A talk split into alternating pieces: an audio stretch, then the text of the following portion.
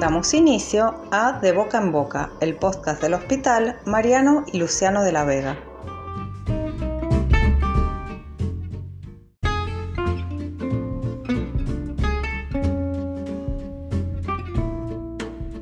En esta segunda parte dedicada a los primeros auxilios, Adela Pérez, licenciada en enfermería, nos cuenta qué se debe hacer y qué no ante convulsiones y quemaduras.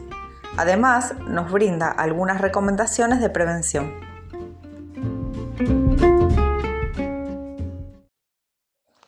Convulsiones. Es contractura muscular involuntaria en todo el cuerpo, pérdida de conocimiento, pérdida de control de esfínter, se puede orinar, tiene fuerte contractura en la mandíbula, puede salir espuma con un poco de sangre por la boca. ¿Qué hacer? Conservar la calma, evitar que se lastime, alejando todo aquello con lo que se pueda lastimar, colocar algo debajo de la cabeza que sirva de almohada, aflojar la ropa, controlar el tiempo de duración de la crisis, mantener segura a la persona hasta que termine la convulsión. ¿Qué no hacer?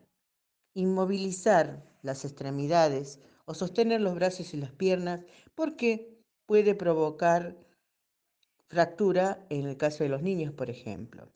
Intentar abrir la boca, no poner nada en la boca ya que no existe el riesgo de que se trague la lengua, dejar a la persona sola.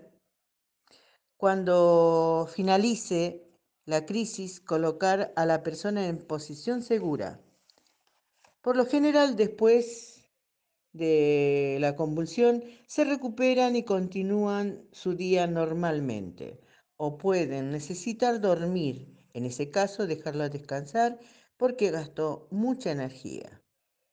En la convulsión por fiebre, bajar la temperatura con baños de agua tibia hasta que se enfríe, llamar al 107 emergencia.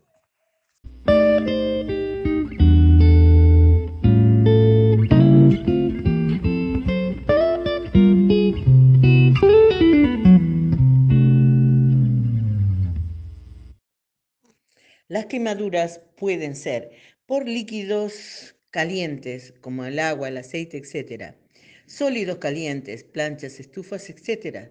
Descargas eléctricas, rayo solar. ¿Qué hacer? Mantener la calma, valorar el tipo de quemadura. Si es superficial, colocar la zona afectada bajo el agua fría, no helada. Si es de mayor gravedad, cubrir el área quemada con compresas frías sacarle anillos, pulseras, cinturones que estén cerca de la zona afectada, llamar al 107 o llevar a la persona a la guardia médica.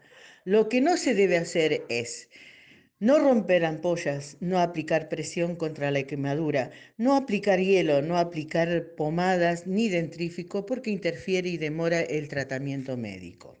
La prevención al cocinar o calentar, usar las hornallas de atrás, no llenar ollas u otros para evitar que se caiga el contenido, colocar protección alrededor de las estufas u otras fuentes de calor, evitar el uso de estufas cerca de las cortinas, los mangos de las cacerolas, sartenes siempre deben estar hacia adentro, controlar que no estén flojos, repararlos antes de usar guardar encendedores, fósforos y líquidos inflamables en lugares seguros, lejos de los niños, no dejar cigarrillos o velas encendidas durante la noche, no secar la ropa cerca o sobre las estufas, no dejar la plancha encendida, no dejar papeles cerca de estufas, cocinas u otras fuentes de calor.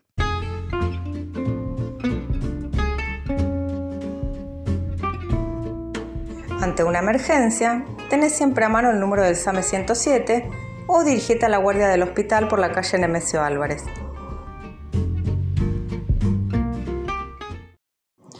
Esto fue De Boca en Boca.